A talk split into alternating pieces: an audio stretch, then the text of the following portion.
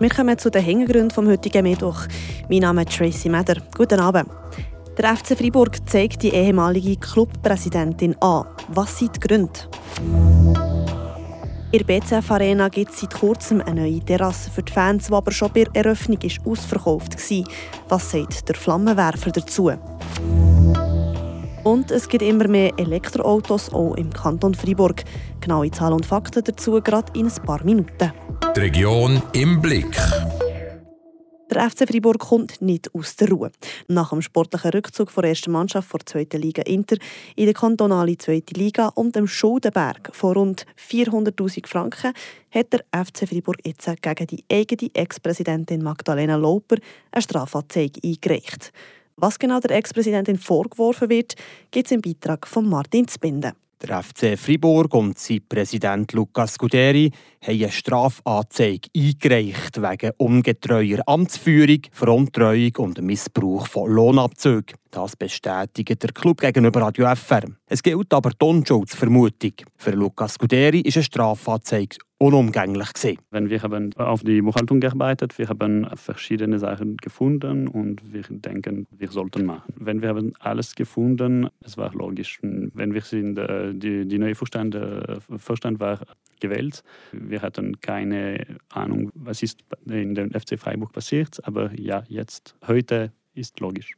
Der Lukas Guderi habe persönlich keine Groll gegen Magdalena Lauper. Die Strafanzeige sei so etwas wie die Ultima Ratio gesehen. Ja, wir, äh, wir möchten nicht, äh, aber wir mussten äh, Strafanzeige machen. Für die, die größte Impact für, äh, auf die Behaltung von dem FC Freiburg. Wir, wir werden vielleicht mehr Informationen bekommen noch jetzt. Es ist äh, nicht in unseren Hand, aber in die Staatsanwaltschaft äh, Hände. Magdalena Lauper war von Oktober 2019 bis Mai Clubpräsidentin.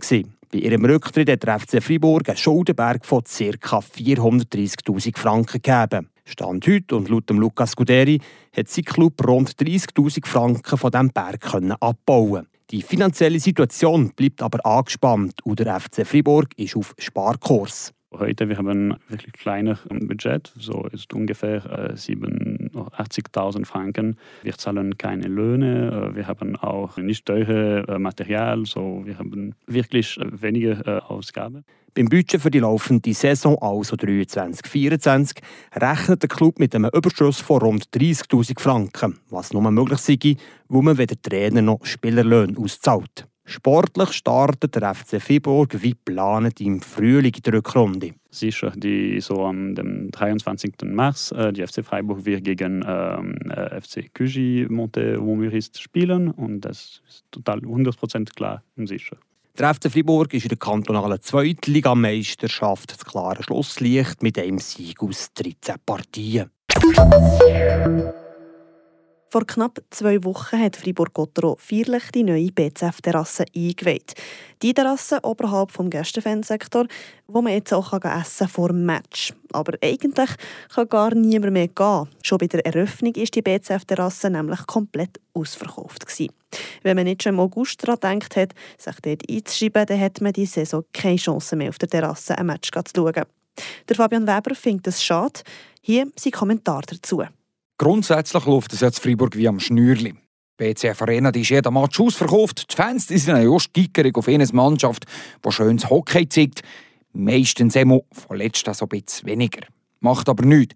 Vor drei Jahren da ist das neue Stadion eröffnet. Seitdem kommt ging mehr daran studiert, wie man noch mehr Plätze kann. Schön und recht. Momentan ist die Nachfrage grösser als das Angebot. Dann muss man, wenn man reagieren kann. Fragt sich nur, wer davon profitieren kann. Ja, der Club sicher, das ist ja das Ziel. Mehr Einnahmen gibt mehr Budget für das Fagnon-Team, aber auch für den Nachwuchs. Gibt ergo bessere Spieler, dann klappt es ja dann vielleicht endlich einmal mit dem Titel, wie wir ja alle. Und für das braucht eben der Club Geld, das ist auch klar. Ja, und wer bringt ja am meisten Geld? Genau, die Sponsoren. Die gut Betuchten, die mit den grossen Portemonnaies am Match kommen und das Geld auch gerne in der BCF Arena liegen.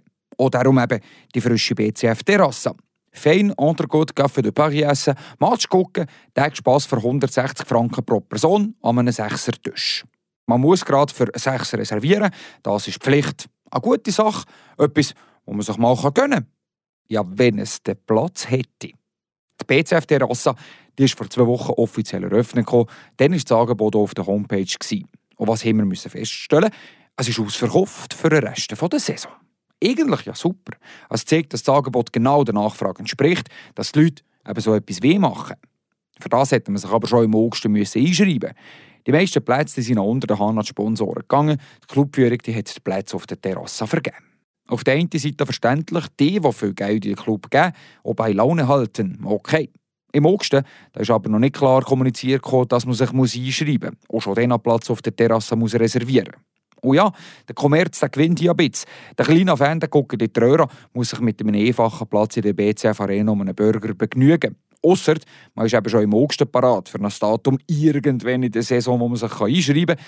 Gotron dürfte mir Meinung nach ein bisschen besser kommunizieren, dass man eben die Chance hat, einen Platz auf der Terrasse oder auch im Dining View zu riechen. Weil ich glaube, es gäbe noch Menge 0815-Fans, die sich gerne mal so etwas würde leisten.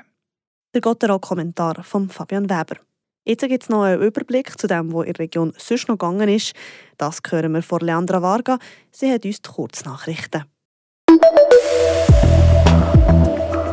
Der Regionalsender Radio Freiburg muss aus wirtschaftlichen Gründen sechs Stellen streichen. Sparmaßnahmen seien unumgänglich, um den Fortbestand des Unternehmens zu sichern, heißt es in einer Mitteilung von heute. Das kommende Jahr dürfte für den Mediensektor erneut ein schwieriges werden, schreibt der Radiosender mit Blick auf die kommenden Monate. Die Sparmaßnahmen seien vor allem die Folge eines starken Rückgangs der nationalen Werbeeinnahmen. Seit dem Jahr 2020 brachen hier fast 500.000 Franken Umsatz weg. Verwaltungsrat und Geschäftsleitung bedauerten heute den Stellenabbau der insgesamt 480 Stellenprozente. Die neue Ausstellung des Sensler Museums zeigt, wie die Menschen zu verschiedenen Zeiten den Winter bestritten haben. Unter dem Titel Wintersch beinhaltet die Ausstellung seh- und hörbare Rückblicke, wie in einer Mitteilung steht. Historische Objekte und erzählte Berichte lassen Szenen und warme Stuben vergangenen Winter im Sensebezirks aufleben. Weiter wagt das Sensler Museum auch einen Blick in die Zukunft und geht beispielsweise der Frage nach, wie wir uns künftige Winter in der Region vorstellen können. Die Ausstellung Wintersch kann vom 2. Dezember bis zum 18. Februar besichtigt werden.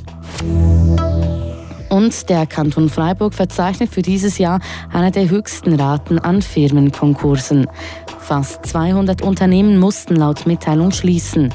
Dies entspricht einem Anstieg von 40 Prozent im Vergleich zum Vorjahr. In der Gesamtschweiz stiegen die Firmenkonkurse von Januar bis Ende Oktober im Jahresvergleich um 12 Prozent.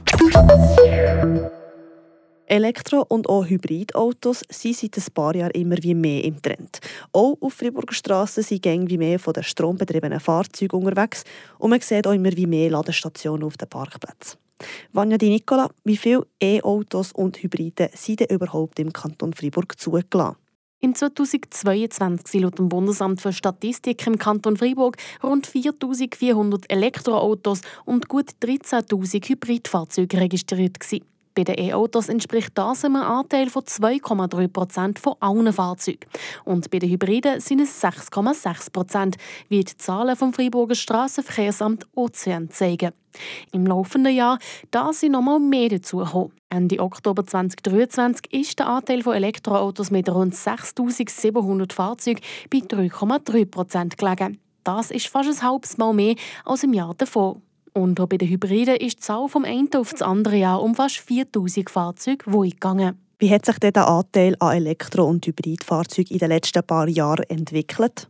Angefangen hat der Trend mit E-Autos und Hybriden etwa im 2015. Dann sind rund 200 Elektroautos und schon gut 2000 Hybridautos in Verkehr gesetzt. Gekommen. Dann hat die Zahl immer ein bisschen wie mehr zugenommen und einen Peak hat es dann im 2020 gegeben. Dann hat sich vor allem die Zahl der E-Autos auf Freiburger Straßen plötzlich verdoppelt. Aber auch seit 2020 hat diese Zahl nochmal einen grossen Gump gemacht. In den letzten vier Jahren hat sich die Zahl der E-Autos verfünffacht und die der Hybridautos verdreifacht. Kann man da schon eine Prognose machen, wie es in der Zukunft weitergeht, wenn man zum Beispiel einen Blick auf das neue Jahr wirft? Der Anteil von E-Autos dürfte auch weiterhin steigen, das auch im 2024. Aber ab dem 1. Januar dürfte die ganze Sache ein bisschen teurer werden. Nicht nur wegen der steigenden Strompreise beim Laden vom Auto, sondern auch, weil ab dem neuen Jahr auch auf E-Autos die sogenannte Automobilsteuer erhoben wird. Die Automobilsteuer die betrifft aber nicht etwa die Strassensteuern, sondern macht, dass ab 2024 auch beim Import von E-Autos eine Importsteuer von 4% vom Gesamtwert erhoben wird. Von der sind Elektroautos bisher eben befreit gewesen. Schlussendlich wird also der Kauf von einem E-Auto einfach ein bisschen teurer. Du hast noch gerade die Strassensteuer erwähnt. Da kursiert ja das Gerücht, dass E-Autobesitzer ab 2024 auch die volle Strassensteuer müssen zahlen müssen. Wie viel Wahrheit steckt denn hinter diesem Gerücht? Da steckt tatsächlich nicht viel dahinter. Auf Anfrage hat der Direktor vom Ozean bestätigt, dass die bestehende Steuerreduktion auf Elektroautos auch in 2024 weiterhin wird bestehen bleiben. Die Reduktion bedeutet aber nicht Befreiung. Auch ein Elektroauto zahlt Strassensteuern halt einfach viel weniger. Wie lange das die Reduktion bei den Strassensteuern aber noch wird bestehen, das ist aktuell noch offen. Merci Vanja Di Nicola. Das war es mit den Hintergründen vom Tag. Danke fürs Einschalten und bis zum nächsten Mal. Am Mikrofon für euch Tracy Meder.